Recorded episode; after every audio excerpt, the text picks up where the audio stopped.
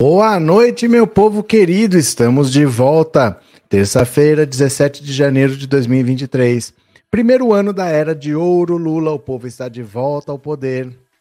E ó, antes de começar, quero mostrar uma coisa para vocês que eu fiquei bastante contente e a culpa é de vocês. Deixa eu mostrar aqui no Twitter que vocês estão demais. A Jussara que achou e postou aqui, ó, dá uma olhada. Olha o que, que vocês fizeram aqui, ó. Assuntos do momento. Bloqueia Bolsonaro, ó. 2.910 tweets. Em uma hora. Em uma hora vocês conseguiram fazer isso, ó. 2.910 tweets. Porque conforme você vai tweetando, outras pessoas vão vendo, vão retweetando, vão retweetando. E é assim que a gente faz, é assim que a gente incomoda. Você vê que todo governo autoritário faz censura porque eles morrem de medo da opinião das pessoas, da manifestação das pessoas, que as pessoas se expressem livremente. E olha o que vocês estão fazendo aí, a mensagem está caminhando. Obrigado por tudo, parabéns pela atitude de vocês, fico muito feliz. Quem não tiver, quem não tiver um Twitter, faça, porque são ferramentas gratuitas para a gente usar. Se você não sabe usar, você aprende, porque toda rede é assim. Você instala, você não sabe fazer nada, vai fuçando, vai aprendendo. Não tem como você fazer faculdade, tá? Não tem faculdade de rede social. Você começa a mexer e conforme você está mexendo, você vai aprendendo. É sempre assim, não se sinta diminuído, não se sinta burro, mas é importante você participar dessas coisas porque eles se incomodam, viu? Político é gente vaidosa, quando você pega no pé, eles se incomodam sim. Então participe, faça um Twitter e venha com a gente também para a gente cutucar essa galera. Valeu? Olha, o Gustavo Lima tá, tá sentindo gosto agora de ser bolsonarista, porque ele acha que ele faz as palhaçadas que ele quer e depois o povo vai tudo no show dele como se nada tivesse acontecido. Mas não. Mas não, ele fez um bloco de carnaval em Salvador, querendo cobrar dois mil reais o Abadá, ninguém comprou, encalhou e tá cancelado. Gustavo Lima não vai participar do Carnaval da Bahia. Gustavo Lima está fora, foi rejeitado. Como o baiano diz, na Bahia fascista não se cria. E ele pegou o caminho de casa e eu acho é pouco. Parabéns aos baianos, viu? Vai ter um monte de notícia louca aqui agora. Vai ter um monte de notícia maluca. Então você se prepara, você se segura aí, porque hoje tem coisa. Viu? Hoje tem coisa. Bora aqui comigo. Quem tá aqui pela primeira vez, se inscreva no canal quem não é inscrito, torne-se. Quem já é inscrito, torne-se membro. Faz agora aí. Se torna membro, viu? Obrigado pela confiança. É, manda um super chat, um super sticker e bora. Venham aqui comigo, olha. Gustavo Lima cancela bloco em Salvador. Abadá de dois mil reais não vendem. Eu acho é pouco, olha só, ó, o embaixador. Gustavo Lima, bem que tentou desfilar seu bloco do embaixador no circuito Barrondina em Salvador, mas não teve sucesso. A assessoria de imprensa do bloco confirmou a este colunista do Splash que o bloco foi adiado para 2024. A coluna procurou Gustavo Lima, que até o momento não comentou o assunto. O espaço segue em aberto o sertanejo tentou cobrar dois mil reais por Abadá e não conseguiu vender o suficiente para colocar o bloco na rua no desfile de segunda do carnaval, no dia 20. A informação foi publicada em primeira mão pela jornalista Cadu Brandão. Vale destacar que Gustavo Lima tentou ocupar um espaço já bastante consagrado pelos cantores baianos. Daniela Mercury, Ivete Sangalo, Bel Marques, Durval Leles também são atrações do circuito Barrondina. Antes de adiar para 2024, a produtora do bloco tentou em novembro fazer uma promoção e o, o Abadá baixou para 800. Também foi criado um espaço open bar para o folião que aceitasse pagar os 2 mil. Ele teria acesso a um trio de apoio com open bar. As tentativas não foram suficientes e, segundo fontes, as vendas não foram esperado. A assessoria do bloco informa ainda que uma nota com mais detalhes sobre o cancelamento deve ser divulgada ainda hoje. Ó, ó, o bloco do embaixador tomou no Foreves. Eu acho é pouco, não pode dar trela para esses fascistas, deixar eles se dependesse deles, estava todo mundo aqui passando fome, desde que eles estivessem bem, desde que ele estivesse ganhando dinheiro das prefeituras, ele não estaria nem aí, ele não se preocupa com ninguém, não. O Gustavo Lima é um cara que não, não foi pobre. Ele foi muito abaixo do que ser pobre. Teve uma época que ele tinha uma casa muito humilde quando ele era criança, a casa pegou fogo ele foi morar embaixo de uma mangueira. Então ele foi pobre ao ponto de só ter uma casinha e perder essa única casinha que eles tinham, de não ter teto mesmo, de morar embaixo de uma mangueira. E o cara vira bolsonarista, e o cara vira armamentista, e o cara vira egoísta desse jeito, esquece suas origens, esquece o sofrimento do povo. O Bolsonaro que manda o nordestino comer capim, que fala que o Nordeste vota no Lula porque a gente burra que não estuda. Sabe, um desprezo pelo ser humano, um cara que foi pobre e que conseguiu vencer na vida, conseguiu ficar rico e se associa com as pessoas que massacram o pobre. O Bolsonaro fez o pobre para a fila do osso, matou pessoas de Covid aí, queria que todo mundo pegasse e quem morrer, morreu, que a vida é assim. É, sabe? Se associar com esse tipo de gente por ganância, por egoísmo. Agora, o bloco dele já não vai sair mais, que as pessoas não são trouxas. As pessoas não estão aí Chega de passar mão para esses caras endeusar essa gente que quer, ele quer o seu mal. Ele quer o seu mal, desde que ele, ele se beneficie, né? José Francisco, obrigado pelo super sticker, viu? Obrigado pelo apoio de coração, obrigado por ser membro do canal. Muito obrigado. Quem mais está por aqui? Deixa eu ver. Cadê? É, Érica, boa tarde. Você falou tudo. Achei o cúmulo do absurdo esse rapaz fazer isso. Eu também. Eu eu não acredito quando alguém sai da pobreza vai apoiar um Bolsonaro da vida que não tá nem aí com os pobres, gente. Não é uma questão de ser direito ou esquerda, de ser competente ou incompetente. Ele tem desprezo pelo pobre. Bolsonaro despreza pobre, né? Cadê? É, ficou rico no período Lula e Dilma, disse o Marcelo. Debochou até dos pobres no almoço. Tudo isso, tudo isso, né? Gal Gomes, amei o Gustavo Lima, limado do nosso carnaval, estou em êxtase. Pois é. Lenise, viva os baianos, eu aqui com Zema, governador, eu que lute. Mas, Lenise, é, é duro isso, sabe por quê? Porque Minas poderia se beneficiar. O governo Lula vai precisar do apoio dos governadores. Então, é uma troca em que os dois ganham né? E se ele fica comprando briga com o governador, os mineiros é que não vão se beneficiar. O estado não é dele, né? É duro isso. É, Angelina, Gustavo Lima e Zezé de Camargo esqueceram que passaram fome e agora pisam em cima dos pobres. É, é essa a gente pisa mesmo, pisa. Multa. Gustavo poderia realizar o show na Papuda para os seus iguais. Norberto, o Gustavo Lima não tinha nem ponte para morar embaixo. Não, eu não tinha rigorosamente nada ele não tinha nada, ele era uma pessoa que realmente não tinha nada e que vira bolsonarista, né? É, Reginaldo, engraçado que ele disse que ia embora do Brasil. E o velho da van já foi? O velho da van já foi? Podia ter ido, né? O velho da van, o ambiente estaria melhor. É, José Marcos, pessoal, quem manda em Minas é o povo e não o Zema. É, é, é, que, é assim, a gente pode falar esse tipo de coisa, mas tem um governador que assina, né? Tem um governador que assina. É, é assim que funciona, infelizmente, né? Cadê? É, Regina, quero que o Gustavo Lima se lasque junto com seus amigos. Pronto, que mais, Rafael? Não vi nenhuma Avan fechar esse ano ainda. Não, mas aqui. O que foi, Teca? Teca acordou, gente. Teca quer sair passeando. Deixa eu abrir a porta aqui, pera lá.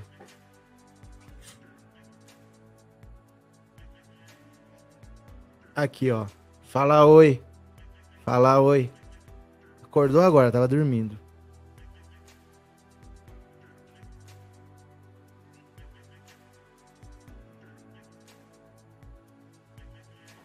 Pronto, tem mais uma, hein? Tem mais uma aqui, que hoje só tem notícia louca. Hoje vocês vão dar risada da cara dessa galera. Vem comigo, vem comigo, ó. Em audiências, presta atenção presos reclamam. Os presos da Papuda estão reclamando da falta de Wi-Fi, da comida e da limpeza nas lentes de contato. Olha isso. Juízes destacados para conduzir as audiências de custódia dos vândalos envolvidos na invasão dos prédios públicos no dia 8 e dos acampados em frente ao quartel-general do Exército relatam que os presos têm reclamado da falta de conforto de suas celas e feito pedidos inusitados. Um deles reclamou que, desde que havia sido detido, não tinha tido as condições necessárias para limpar suas lentes de contato. O magistrado autorizou que o advogado levasse o produto adequado para higienização. Bonitinho. recolhe.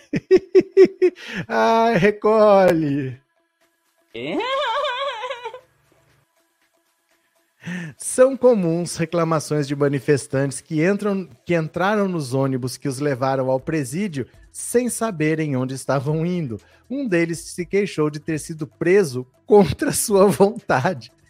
Não sei se o senhor sabe, mas é assim que a prisão funciona. Respondeu o juiz res responsável pela audiência. Não sei se o senhor sabe, mas é assim que a prisão funciona. Há protestos ainda pela falta de água gelada para beber, de Wi-Fi e pela qualidade da comida. Um preso de Santa Catarina contou estar comendo apenas frutas, suco e todinho desde domingo passado. Outros exigem ainda mais espaço em suas celas. Um dos presos disse estar em um espaço com 10 pessoas, sendo que só cabem oito. O juiz contestou que nas carcerárias são comuns 32 presos onde cabem oito. A previsão é de que as audiências de custódia se encerrem nesta segunda. Até domingo já tinham sido ouvidas 1.248 pessoas pelos juízes federais do TRF1 estaduais TJDFT. O trabalho é coordenado pela Corregedoria do CNJ. Pela quantidade de presos, os advogados têm ficado de prontidão para conseguir clientes em média oferecem uma audiência por mil reais. O mutirão se iniciou na quarta. O trabalho será encaminhado ao ministro Alexandre de Moraes para poder manter as prisões, soltá-los ou ainda declinar da competência caso a caso. Meu Deus, que povo alucinado. Eles não entenderam que eles não vão sair dali tão cedo. Eles estão presos, eles estão no sistema prisional brasileiro, onde eles falam que é lugar de vagabundo e onde eles falam que não tem que ter luxo que onde se cabe 32, se tem 32 é porque cabem 32. São assim que eles fazem. Agora eles estão lá e eles não vão sair. Não vai ter Wi-Fi. Eles não vão ficar batendo papo, consumindo fake news e compartilhando, fazendo chamada de vídeo. Não tem isso. Não tem, eles estão presos. Eles são bandidos. E vão ser condenados e não vão sair. Eles ainda não entenderam o que é uma prisão. Não é um hotel. Eles não estão de férias. Tem gente que reclamou que não tem água gelada não tem água gelada. Vai vendo. Ai, meu Deus do céu. É, olha, olha ela aí, a cobrinha, disse a Cristiane. A cobrinha tá sempre aqui, tá sempre pronta aí, ó. Paulo, quero ver na hora em que o xerife do pavilhão arrumar um marido para cada um. Vixe, vixe, vixe. Hamilton, grande noite, meu povo. Neuza, que dó. Neuza tá dando risada, isso não se faz, hein? Hugo, isso tudo para no fim ser chamado de terrorista infiltrado da esquerda pelo mito deles, deram a vida pro mito para isso. Não, e o pior é assim, essa galera não vai sair tão cedo. Eles vão pegar alguns anos de prisão, são vários crimes. São vários crimes que eles vão responder, né? Demetrio, se liga gado, como disse o Xandão, prisão não é colônia de férias. Cadê? É, eu gostava da música baiana antes dela embranquecer, como aconteceu com o carnaval. Gria Martins. Neuza, o tal do BBB da Globo nem vai dar audiência com esses golpistas todos. Começou? Acho que começou, né? Não sei. É, Valdineide, acho que eles estão esperando o Bozo chegar na papuda e abrir as portas das celas como um herói. Não, como como Messias, né? Como Messias. Estão achando que é o Moisés que vai abrir as portas para eles. Que bonitinha a Tec Teca. Tá lá fora agora, saiu. Foi lá. Pensam que estão num hotel e não na prisão, não mesmo são mesmo insanos essa gente. A Dalgisa, eles não entenderam que eles são criminosos. Não é a minha opinião. Eles estão presos porque eles são criminosos. Eles não entenderam isso, que agora ele não é mais um cidadão com direitos, eu vou, eu venho, liberdade de expressão e eu tenho direito de ir e vir. Eles são presos, eles são criminosos, eles vão ser julgados, eles vão ser condenados, eles vão cumprir pena. Eles não entenderam ainda. Eles ainda não caíram na real, né? Cadê? É, Gustavo Lima tá colhendo o que plantou Maria José. Mas tem mais, tem mais coisa absurda. Não pode é rir, viu? Vocês estão rindo, isso não se faz. Vem ver mais coisa absurda aqui, ó. Neto de ditador, cubana, Constantino e mais. Os demitidos da Jovem Pan. Aê! Ai, ai, ai, ai, ai, eu tô me divertindo. É, desde a vitória de Lula sobre Bolsonaro nas urnas em outubro, a Jovem Pan demitiu uma série de jornalistas e comentaristas. Ontem, Paulo Figueiredo, Zoe Martinez e Rodrigo Constantino entraram para a lista. Eles já estavam afastados após o Ministério Público iniciar investigação sobre potencial incentivo da emissora a atos golpistas que ocorreram em Brasília. Quem são esses profissionais? Olha o Paulo Figueiredo. Desligado ontem, o jornalista é neto de João Figueiredo, um dos ditadores que comandaram o país entre 64 e 85. Em dezembro, é, em dezembro de 2022, para o Ministério Público Federal, Paulo Figueiredo incitou bolsonaristas a deflagrarem um conflito civil no país como forma de reação ao processo eleitoral sem transparência após os ataques de 8 de janeiro, afirmou que invadir o Congresso Nacional, o STF e o Palácio do Planalto foi uma ideia estúpida e colocou os bolsonaristas como vítimas da situação ao dizer que sofreriam de uma perseguição implacável e ampla de um grupo político. Zoe Martinez, demitida ontem, ela virou assunto na internet depois que precisou segurar o choro durante a cobertura das eleições. Bolsonarista, ela não concorda com a vitória de Lula. Nascida em Cuba, Martinez é uma voz ativa contra o governo cubano. Em entrevista a Cintia Chagas, a jovem chegou a dizer que aprendeu a usar papel higiênico quando chegou no Brasil aos 12 anos. Seguida por milhares, falou sobre pautas conservadoras, a vida em Cuba e críticas à esquerda fez comentário que está na mira da investigação do Ministério Público. Defendeu que as Forças Armadas destituíssem os ministros do STF. E pegar a cadeia.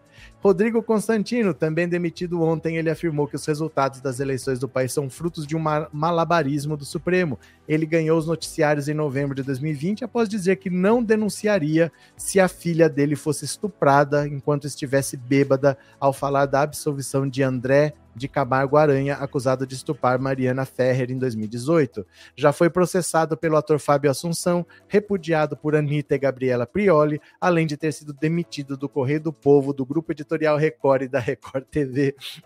Caio Coppola, desligado em 31 de outubro, também já se envolveu em muitas polêmicas. Em agosto do ano passado, ele se irritou com Fernando Haddad, então candidato ao governo de São Paulo, por faltar à sabatina da Jovem Pan e o chamou de bundão Antes trabalhou na CNN, onde foi jantado por Gabriela Prioli durante debate, foi rebatido pela própria emissora após minimizar isolamento contra a Covid e recebeu lição de Mona Lisa Perrone. Augusto Nunes, também demitido em outubro, é bolsonarista e acredita que a direita foi censurada durante as eleições. Chegou à Jovem Pan em 2016 e viralizou ao agredir o jornalista norte-americano Glenn Greenwald durante entrevista no programa Pânico. Ao vivo, Glenn disse que Augusto era covarde e fez a coisa mais feia e suja ao xingar sua família, composta por dois homens e dois filhos, no Twitter algumas semanas antes. Augusto não gostou de ser chamado de covarde e reagiu. Eita, o ambiente está mais leve sem essas pragas no ar, ó. Sem essas pragas no ar. Agora deixa eu mostrar uma coisa para vocês que vocês não sabem provavelmente, desse Paulo Figueiredo aqui, ó. Ó, quer ver? Deixa eu mostrar aqui uma notícia dele para você, quer ver, ó? Ah, quer ver?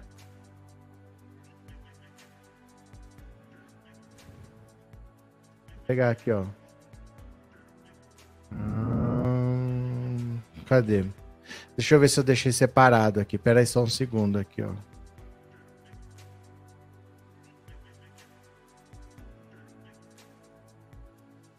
Pera lá que eu vou achar aqui, quer ver?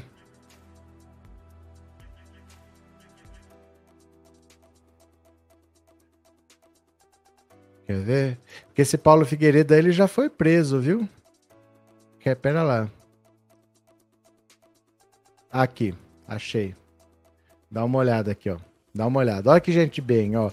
Paulo Figueiredo, comentarista da Jovem Pan e novo herói bolsonarista, foi preso em Miami e é ex-foragido. Ó, Paulo Figueiredo Filho é dublê de empresário e jornalista, neto do general João Batista Figueiredo, o último general a ocupar a presidência do Brasil e investigado por corrupção. Estava dando palestra na Fundação Alexandre de Guzmão do Itamaraty, a convite do debilóide Ernesto Araújo. Ele virou notícia hoje após defender o blogueiro disseminador Alan dos Santos em seu programa na Jovem Pan amigo pessoal e ex-sócio do presidente americano Trump e seguidor de Olavo de Carvalho, Paulo Figueiredo, que esteve foragido da justiça brasileira durante boa parte do ano passado, é um dos principais implicados na chamada Operação Circos Maximus, do Ministério Público Federal, acusado de um esquema de corrupção de diretores do Banco de Brasília.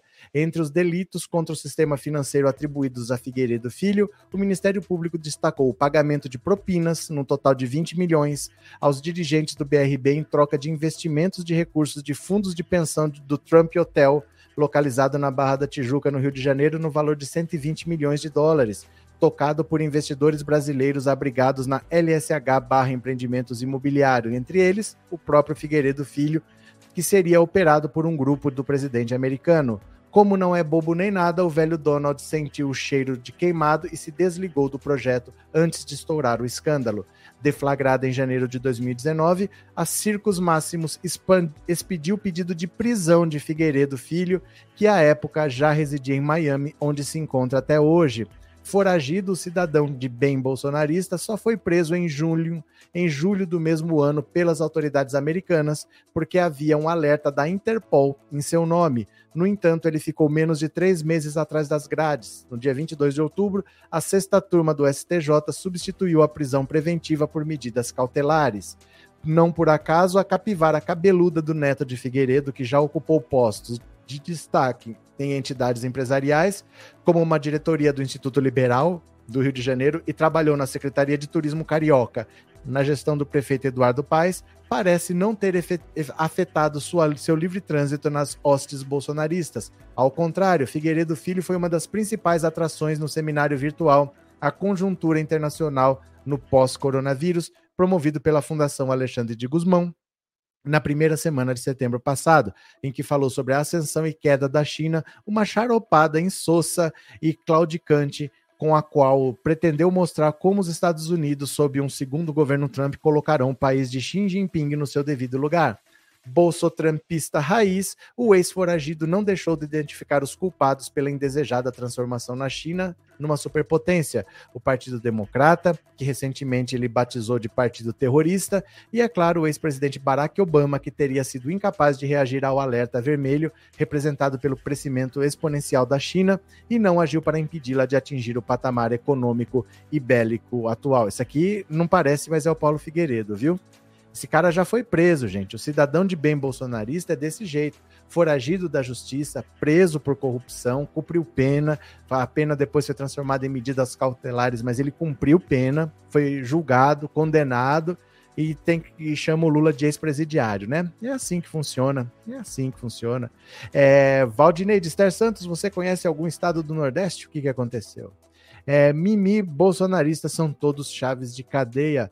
Wanda, boa noite a todos. Boa noite, Wanda. Cadê? Que absurdo esse salário, Neuza. O que aconteceu, Cris?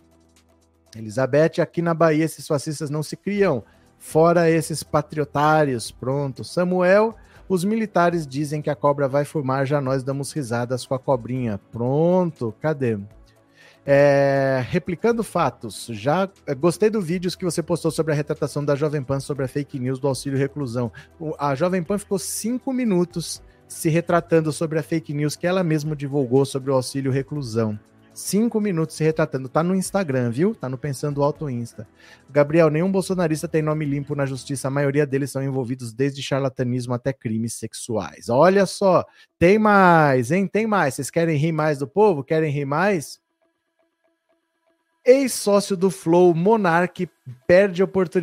pede oportunidade de emprego e critica Xandão. Tá com todas as redes bloqueadas agora. Esse tal de o homem do nome de bicicleta aqui, ó. Tá com todas as redes bloqueadas. Dá uma olhada. O youtuber Bruno Monteiro Ayub, conhecido como Monark, acusou o ministro do STF, Alexandre de Moraes, de censurar seus perfis nas redes sociais e proibi-lo de existir comercialmente na mídia. Durante participação no podcast Inteligência Limitada, Monark disse que, como tem seu canal no YouTube, como teve no seu canal no YouTube, perfis no Twitter, no Instagram bloqueados, ele pode precisar procurar emprego fora da internet e pediu ajuda aos internautas que porventura tenham alguma empresa e queiram empregá-lo. Alguém quer dar emprego pro Monark? Alguém aí quer ajudar o Monark? O Monark tá pedindo emprego. Atualmente, o youtuber mantém apenas o seu canal no Rumble, uma plataforma de extrema direita. Porém, segundo contou, o Rumble foi notificado pelo TSE para desativar o seu canal, mas a empresa está lutando contra essa ordem e não me barraram ainda. O Estado decidiu que eu não posso mais existir na vida pública na internet. Então, se o Rumble não conseguir manter o canal, vou ter que procurar outro emprego. Se vocês tiverem uma empresa aí onde eu possa fazer alguma coisa que não seja mídia, Vou estar precisando, viu, galera? Vou estar precisando.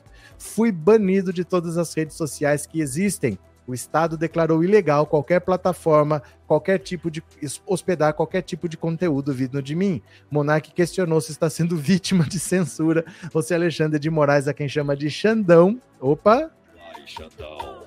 Vai, malvadão!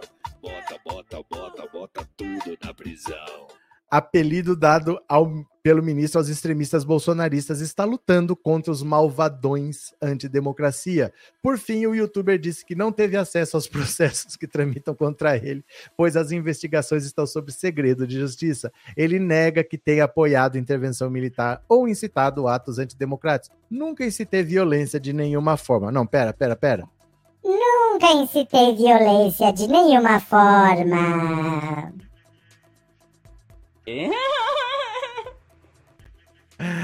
Ai, meu Deus do céu, a moçada tá quebrando a cara e eu acho é muito pouco. A galera tá se ferrando porque eles acham que é assim, que vão para lá e ficam propagando fake news, propagando fake news, propagando fake news. Ele acha que é desse jeito. Xandão, vai para cima, Xandão, vai para cima da galera. Cadê que mais?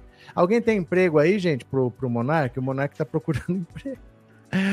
Contratá-lo para fazer o serviço do peixe. Nada, disse a Roseli. Quem vai dar emprego a esse doidão? Não, ele não sabe fazer nem o que ele faz.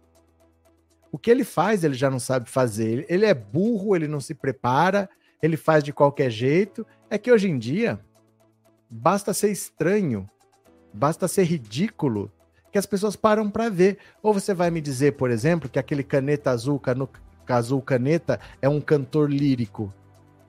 Não, as pessoas param para ver porque acham ridículo, porque acham engraçado, porque acham diferente. Isso já é suficiente para atrair público. E um cara como esse não, não, percebe que muitas vezes as pessoas assistem o que ele fala para ver ele se ferrar, para ver o absurdo que ele vai falar. Ele acha que tem gente que gosta dele, o pessoal quer ver ele se ferrar e ele vai lá e, e se ferra todo. Eu acho é pouco, viu? É, Regina, ele vai bater de porta em porta atrás de emprego como a maioria dos brasileiros. Vai ser caixa na Avan pede emprego pro velho da van que ele deixa fazer alguma coisa, né? Cadê? É, Márcia Chachá, eu quero, Sandra. O que, que você quer? Fábio, continuo não tancando a cobrinha e os bolsonaristas. O que, que é tancando? O que, que significa isso? É, Marlene, ele repetiu o prezinho por ser lerdinho? Como assim, Marlene? É, Paulo, que droga de jornalista é esse que vai trabalhar bêbado? Mas ele não é jornalista, ele não é nada. Ele é um cara que fazia vídeos sobre jogo. Ele ficava jogando no computador e transmitia no YouTube. Aí o canal dele cresceu. Aí ele abriu um podcast. Ele não é jornalista. Ele é um cara que fazia jogo. É isso só, né? Regina, bom estar aqui com vocês. Boa noite, Regina, bem-vinda. Vamos chegando. Mas tem mais. Querem rir dessa galera? Tem mais para rir. Olha aqui, ó. Família culpa Carlos por postagem golpista em perfil das redes de Bolsonaro e quer tirar as suas senhas de acesso. Gente, aconteceu. Aconteceu mais uma treta na direita. É treta na direita.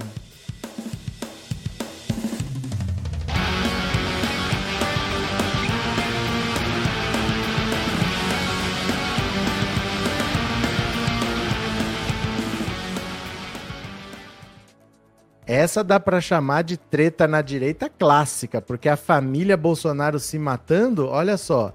Família culpa Carlos por postagem golpista em perfil de Bolsonaro e quer tirar suas senhas de acesso. O Bolsonaro foi incluído no, no inquérito e tá com. Virou réu. Não, não virou réu, ele tá sendo investigado. Celebrado em 2018 como responsável pela eleição do pai, Carlos Bolsonaro vê a história mudar. A família do ex-presidente culpa seu filho 02 pela postagem golpista feita no perfil de Bolsonaro no Facebook, que serviu como base para incluí-lo na investigação sobre a autoria intelectual dos atos terroristas de 8 de janeiro. Não há confirmação oficial de que Carlos seja responsável pela postagem da foto. Era um vídeo, né? A pessoa mais irritada no clã Bolsonaro é Michele, que não tem boa relação com o enteado e teve a sua desavença com o vereador acentuada na campanha de 2022. Pessoas próximas à família afirmam que a ex-primeira-dama ficou possessa com a postagem em um momento tão crítico para o marido. Desde a publicação, que foi feita na noite de terça e apagada duas horas depois, integrantes do clã Bolsonaro têm defendido que Carlos deixe de ter as senhas das redes do pai, já que é ele quem costuma controlá-las. O vídeo compartilhado no Facebook de Bolsonaro dois dias depois da invasão e depredação dos prédios dos três poderes questiona a vitória de Lula na eleição, faz ataques ao TSE e ao STF e desacredita o sistema eleitoral brasileiro. Pessoas ligadas à família usaram essa postagem para relembrar um episódio do primeiro ano do governo Bolsonaro. Em 2019, o presidente chegou a pedir desculpas públicas ao ministro do STF após a publicação de um vídeo em sua rede social em que ele aparecia como um leão acossado por hienas sendo que uma delas representava a corte. Naquela ocasião, o então presidente evitou responsabilizar Carlos pela publicação e disse que outras pessoas tinham a senha de suas redes. O episódio gerou grande mal-estar na família e mais críticas ao vereador.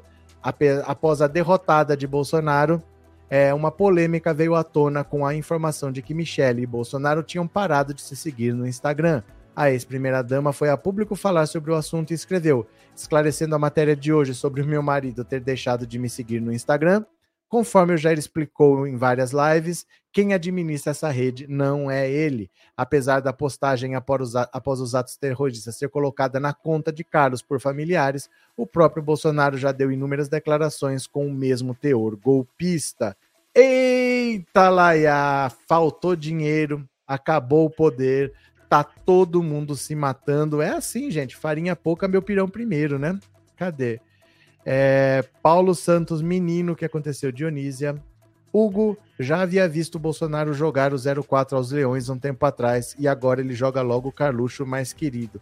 O mais querido e o mais problemático, né? Esse cara é meio enrolado mesmo. Mas, Paulo Nogueira, obrigado pela dedicação e responsabilidade de, na forma de informar e orientar. Abraço, Paulo. Abraço. É, a melhor é que Bolsonaro comprou um vibrador e assinou o site pornôs brasileiro. Seninha, quer dizer que a Micheque voltou a ficar pé da vida. Olha insinuações. Renova Car, vereador mundial deveria estar preso. Cadê? Anne, essa cobrinha ainda vai rir muito em 2023. Eles dão motivo. O que, que a gente vai fazer, né? Cadê? Papito, a caneca azul se rein... o caneta azul se reinventou, virou youtuber de esquerda e o nome dele agora é Akia Santarém, disse Papito com sua colaboração extremamente útil. Demetrios, onde falta o pão, todo mundo briga e ninguém tem razão. Cadê? O Monark vai abrir uma bicicletaria, disse o Ivan Fernandes. Vocês querem mais? Vocês querem mais? Porque tem, porque tem. Essa aqui Ai, meu Deus do céu, não sei por que, que juntou tanta notícia hoje assim. Ó, bolsonarista viraliza por carregar amigo lulista em carrinho de mão. A cena foi resultado de uma aposta feita no início da campanha. Quem perdesse iria carregar o ganhador no carrinho.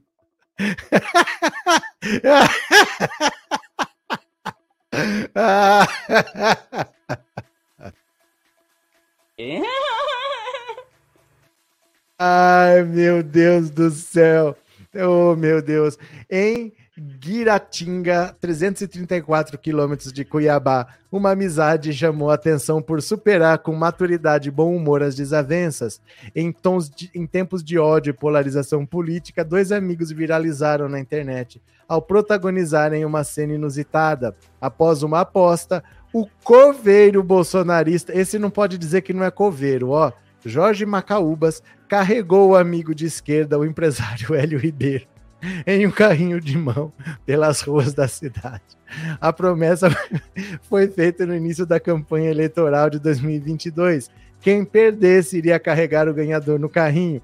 Com a derrota de Bolsonaro pelo presidente Lula, o bolsonarista Jorge fez questão de pagar a promessa no último sábado. Ao G1, Jorge contou que comprou um carrinho de mão exclusivamente para levar o amigo lulista Hélio e ainda caracterizou o veículo com figurinhas da campanha do presidente petista. Caso Jorge se recusasse a carregar o amigo no carrinho de mão, teria que pagar mil reais. O vídeo desse momento repercutiu nas redes sociais nessa semana como um símbolo do quanto é simples e possível respeitar as diversidades políticas. Foi honra e simplicidade em respeito à nossa amizade. O bolsonarista contou que levou o Hélio no carrinho de mão por um quilômetro e meio.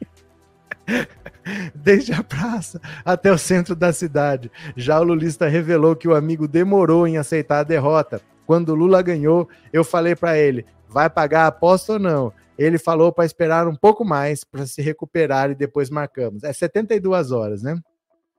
Hélio e Jorge são amigos desde a infância e sempre estiveram juntos, exceto no período eleitoral, quando cada um caminha para lados opostos. No entanto, a respeito e a amizade permanecem intactos. Nessa vida, a gente tem que pedir perdão para quem a gente gosta, abraçar um ao outro e falar que respeita, porque depois que estiver no caixão, não compensa. Tem que amar e pedir perdão todos os dias. Mudar quando errar, porque sem isso vai ser só guerra, pontuou Hélio. O mundo um dia vai ser melhor para todos, independentemente da política A ou B. As pessoas devem amar umas às outras como Deus no coração, porque senão o mundo não vai ser bom para os nossos filhos e netos, contou Jorge ao destacar que a amizade dos dois reflete uma filosofia que carrega consigo. Ó, no Mato Grosso, bolsonarista perde aposta e carrega petista pro carrinho por 10 quilômetros. Ai, meu Deus do céu. Tudo isso não, hein? Ó, ó.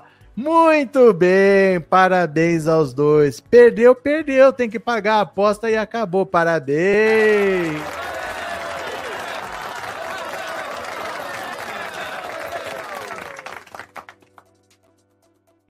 Essa foi boa. Aí, ó, pagou uma aposta, levou um amigo e beleza. É assim que funciona. O cara que perdeu a aposta levou o amigo e o Bolsonaro ainda tá achando que vai acontecer alguma coisa, né? Cadê? É, Jesus, houve gente que apostou no Lula contra o Bozo e ganhou dinheiro, caminhonete, moto e teve um que ganhou um caminhão. Ô, gente, faz 500 anos aqui que ninguém manda um super sticker, ninguém se torna membro, viu? Precisa ter, porque senão o YouTube acha que a live tá ruim, porque não tem interação, precisa ter. Não é nem pelo valor, pode ser 99 centavos, mas tem que ter interação. Manda alguma coisinha aí. Eu vou lendo. Eu não leio só mensagem de membro, eu não leio só mensagem de quem paga, mas precisa ter interação, tá bom? É, Expedito, falaram aqui que a família tá rachada de rachada, eles entendem. Cadê quem mais? Samuel. Eu apostei mil reais com o Bolsonaro do trabalho. Quando percebi que não iria receber, negociei para 200 e recebi essa raça. É fogo. Paulo, obrigado pelo superchat, obrigado por ser membro, viu? Muito obrigado. Agora eu vou mostrar mais uma. Eu vou mostrar mais uma. Juíza acata a ação de, da gestão Tarcísio e manda Eduardo pagar multa. Olha o Tarcísio, gente, o Tarcísio, o, o governador bolsonarista de São Paulo, tá cobrando na justiça mas, é, multa do Dudu Bananinha de 100 mil reais por não usar máscara. Ó, a Justiça de São Paulo deu um prazo de cinco dias para que o deputado federal Eduardo Bolsonaro pague 105 mil reais referentes a duas multas que ele levou por não usar máscaras durante a pandemia. Cada infração custou R$ 47.955.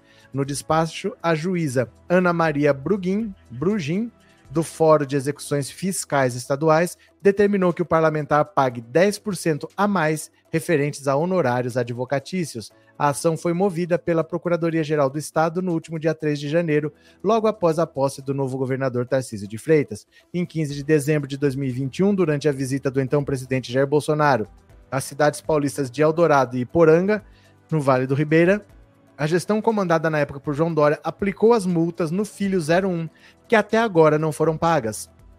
Essa não foi a primeira vez que um integrante da família Bolsonaro foi multado por não utilização da proteção facial durante a pandemia. Seu pai foi seis vezes notificado em São Paulo, em montantes diferentes, mas sempre pelo mesmo motivo. A conta de Jair Bolsonaro com o Estado está em 400 mil reais e ele questiona parte dos altos valores na justiça. Ó, cinco dias cinco dias para Dudu Bananinha pagar 100 mil reais por não usar máscara. O que, que você fala para essa galera? O que, que fala para essa galera? Tem que se lascar mesmo ou não tem, né? Tem que falar, tem que se lascar. Eu acho é pouco.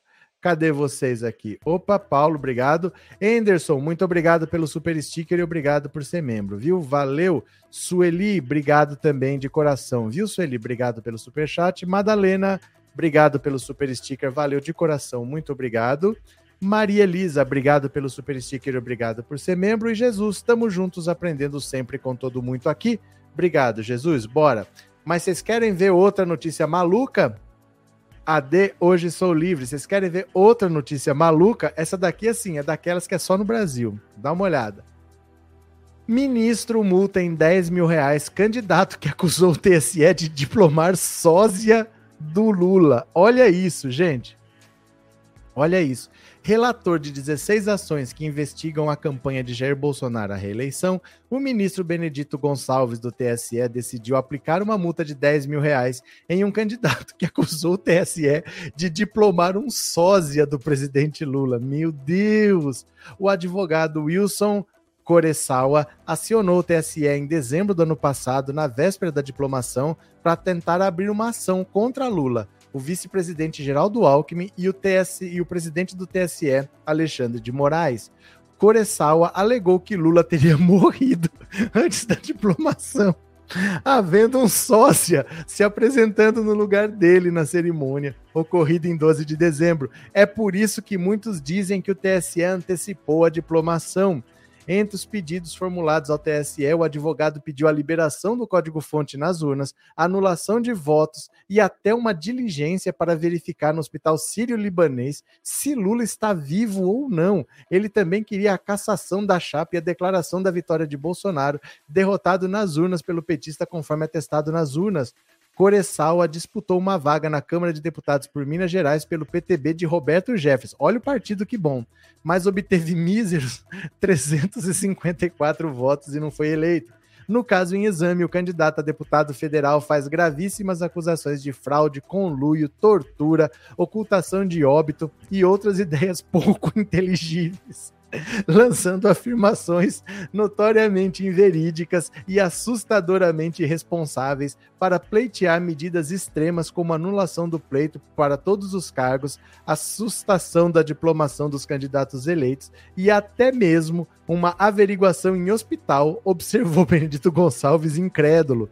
No caso, está caracterizada a situação excepcional de profunda deslealdade processual, ausência de compromisso com a verdade e abuso de direito a ensejar a adoção de medidas repressivas ao comportamento processual do autor, que inclusive advoga em causa própria, respondendo integralmente por todos os termos lançados na petição inicial. Em decisão assinada e publicada no mês passado, antes do recesso, Benedito Gonçalves não apenas arquivou o caso, como condenou o candidato derrotado a pagar multa de 10 mil por litigância de má-fé, ou seja, por acionar a justiça de forma irresponsável. Esse foi o mesmo argumento utilizado pelo TSE para aplicar multa de 22,9 milhões contra o PL, partido de Bolsonaro que pediu anulação parcial dos votos do segundo turno ao lançar suspeitas infundadas contra urnas eletrônicas. Conforme divulgou a coluna, no início de dezembro, antes da diplomação, Lula concedeu uma entrevista coletiva a jornalistas para falar sobre política, composição de governo e questões orçamentárias.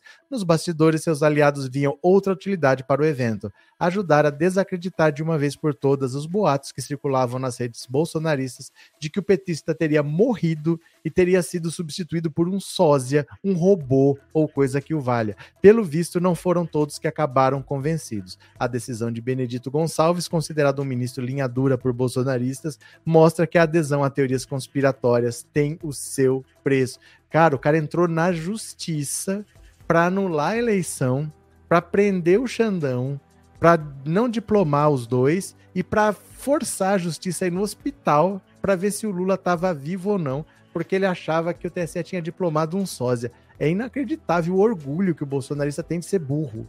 Não é possível um negócio desse, né? Rose, obrigado pelo super sticker e obrigado por ser membro, viu? Obrigado, Rose. É, Antônia, um super abraço, eu que agradeço. Outro para você. Bolso Setung, obrigado pelo super chat. A Deus de seu livro eu tinha visto, né? Muito obrigado também. Pronto. Cadê? Que coisa. Eh, que. Que. que ah, o que esta bisonhada bebe? Não tenho ideia. O que esta bisonhada bebe, eu não tenho ideia. Mas que essa gente tá muito doida, tá, né? É, Sávio, é só vontade muita frustrada e frustrante. Cadê que mais? Edmilson, ganhei um salário da minha categoria de um bolsomínio e nem lembra, vivia chamando Lula de ladrão. Pois é. Jesus, tem um tal de pastor Sandro que ainda insiste em dizer que o Lula é alguém usando uma máscara. Um pastor, gente, que teoricamente tem a incumbência de salvar almas, vai vendo a insanidade no Brasil. é alguém usando uma máscara. Altaíde, precisamos recuperar o verdadeiro humor, diferente dessas agressões que Gentili e outros bolsomitas chamam de humor. É que sabe o que acontece, Altaíde? É que é mais fácil. É que é mais fácil. Hoje em dia, você depende de volume de produção na internet. Antes, por exemplo, o Chico Anísio, o Jô Soares, eles faziam um programa por semana e era isso. Você não tinha mais contato com eles. Você via o programa lá, e não via mais. Agora eles ficam postando coisa todo dia, o dia todo, assim tal. Então eles precisam de volume, eles acabam atacando porque é mais fácil, né? Se humilha o outro, alguém ri, o cara acaba sendo seu fã. Então é é muito assim dessa gente que precisa ganhar dinheiro a qualquer custo e sai fazendo qualquer coisa achando que é humor, né? Milton, obrigado pelo super sticker e obrigado por ser membro, viu? Muito obrigado. Maria José, esse povo que segue o Bolsonaro são todos loucos. Cadê que mais? Francinaldo, esse mais um maluco com acesso às redes divulgando estupidez. Não, não é divulgando estupidez, ele entrou na justiça. Ele entrou na justiça para obrigar o TSE e até o hospital fazer um exame no Lula para ver se ele estava vivo, para impedir a diplomação, para anular a eleição, porque ele acha que o Lula morreu. Meu Deus. Maria José, começou a chegar as contas para os sertanejos. Também é verdade, né? Cadê a Anne Carolina? Maluca sou eu, que inclusive me trata no caps e tudo. É, essa gente tá na burrice e insanidade mesmo. Pronto, cadê? É, terapeuta Ana Guimarães, fumaram maconha estragada, vixe, está demais, está demais mesmo, mas essa foi boa, viu? Ah, cadê que mais aqui? Pronto. Ah, deixa eu fazer uma coisa com vocês aqui. Vou aproveitar que vocês estão aqui. Vamos atormentar um pouquinho o Bolsonaro? Vamos pedir para cancelar as redes dele para ele ter bloqueio? porque a gente precisa fazer pressão, a pressão está repercutindo. Então vamos fazer, vem aqui comigo, vamos para lá, ó. vamos pedir para bloquear as redes do Bolsonaro. Ó, chega aqui, vamos escrever um texto juntos? Olha. Pronto. Ó, vamos lá, vamos escrever assim. É... Espera lá, deixa eu só ajeitar o teclado aqui, pronto. A democracia por jovem democracia. Jovem democracia brasileira estará sempre em risco enquanto é, enquanto o enquanto Jair Bolsonaro mantiver suas redes sociais ativas para atiçar seus terroristas, seus terroristas voluntários. Não, não vou pôr nem voluntários porque são pagos, né? Seus terroristas. É preciso que o TSE urgentemente é, decrete o bloqueio de todas as contas de Jair Bolsonaro. É, a democracia agradece. Hashtag bloqueia Bolsonaro. Pronto. A jovem democracia brasileira estará sempre em risco enquanto Jair Bolsonaro mantiver suas redes sociais ativas para atiçar seus terroristas. É preciso que o TSE urgentemente decrete o bloqueio de todas as contas de Jair Bolsonaro. A democracia agradece. Eu vou, vou até tirar isso aqui e vou pôr entre na campanha. Entre na campanha.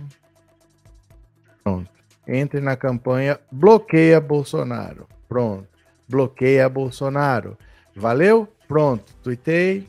Foi. Cadê? Aqui. Pronto, eu vou mandar o link para vocês. Vocês já sabem o que vocês fazem, né?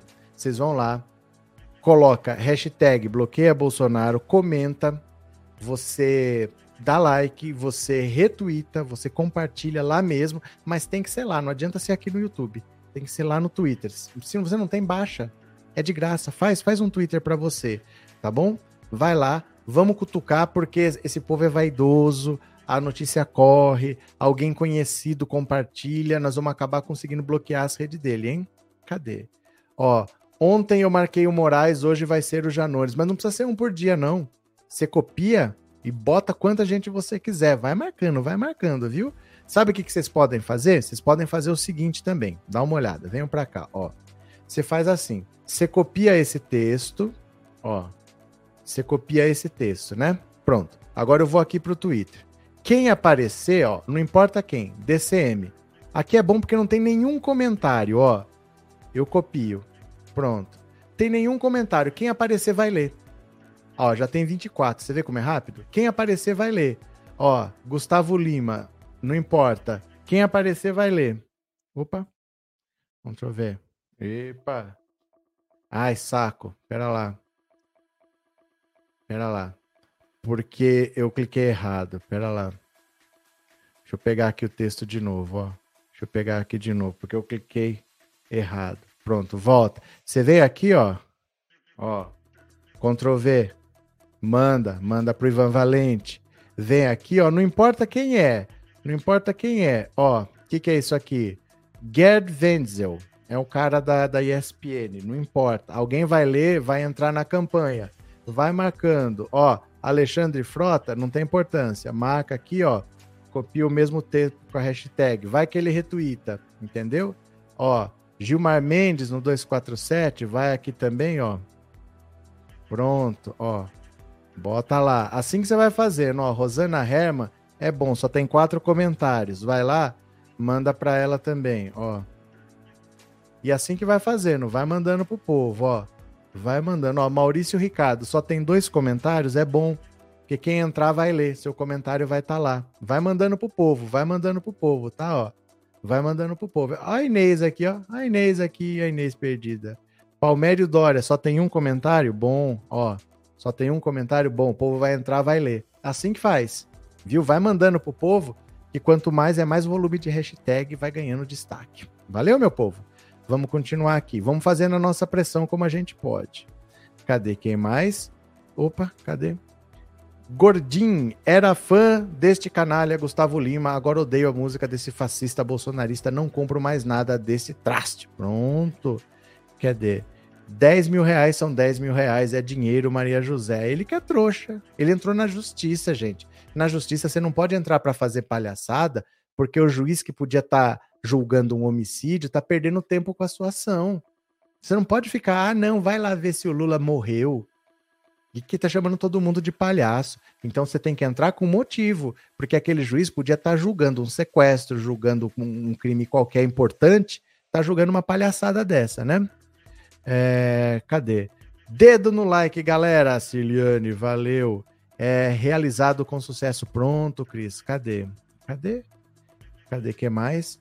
Replicando duas profissões que podem deixar muita gente rica nesses tempos sóbrios, direito e psiquiatria. Verdade também. Agora aqui, ó, vamos pegar mais uma notícia. Tem que terminar pelo menos com uma notícia séria, né, ó.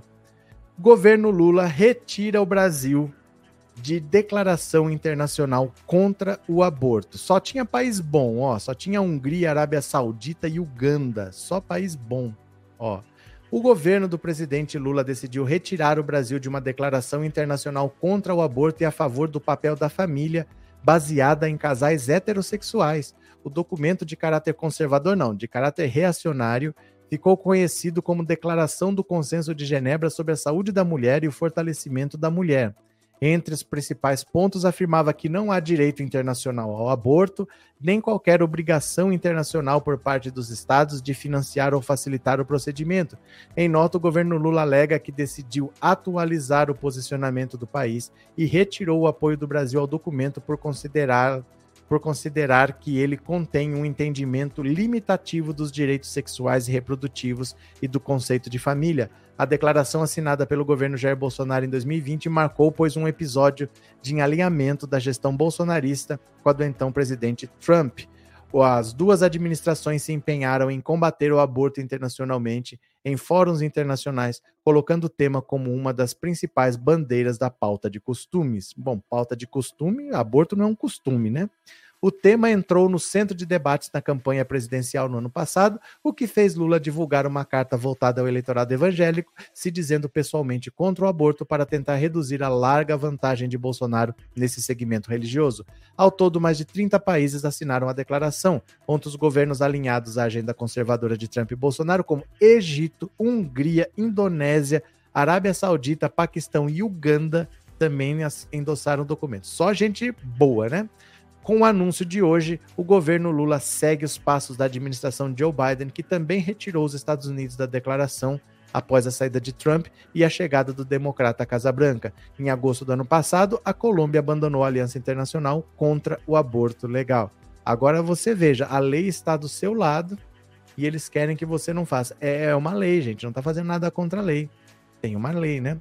Célia Gomes, obrigado, viu? Obrigado pelo super chat, obrigado por ser membro. Deixa eu ver vocês aqui. Cadê? Gente, faltando muitos likes. Façam isso com o professor. Não, vocês não estão dando um like, meu povo? Tem 800 bilhões de pessoas assistindo e vocês não estão dando like? Dá like aí agora, dá like, se inscreve no canal. Obrigado, Márcia, obrigado. Cadê? Cadê? É, retirem esse Aaron daí. Tem um Aaron aí? Tem um Aaron aí? Cadê? Cadê? Tem um Aaron aí? É, Mônica, boa noite, bem-vinda. Cadê? Aaron. Gustavo Lima é o melhor artista do Brasil, chora petrada. Eu estou chorando muito. Estou chorando muito. Meu presidente venceu o primeiro turno, venceu o segundo turno, foi diplomado, foi empossado, está governando. Eu estou chorando muito. Você não sabe o quanto eu choro. Eu vou chorar um pouco para você, ó. Olha como eu. Ai, meu Deus do céu, como eu choro. E se reclamar, são quatro anos. Se reclamar, oito. Se reclamar, doze. Se reclamar, dezesseis. Viu? Cadê, cadê? Pronto. Deixa eu ver agora quem que colaborou com o canal enviando um Pix. Que eu preciso, viu, meu povo? Eu tô, não recebi a Lei Rouanet ainda.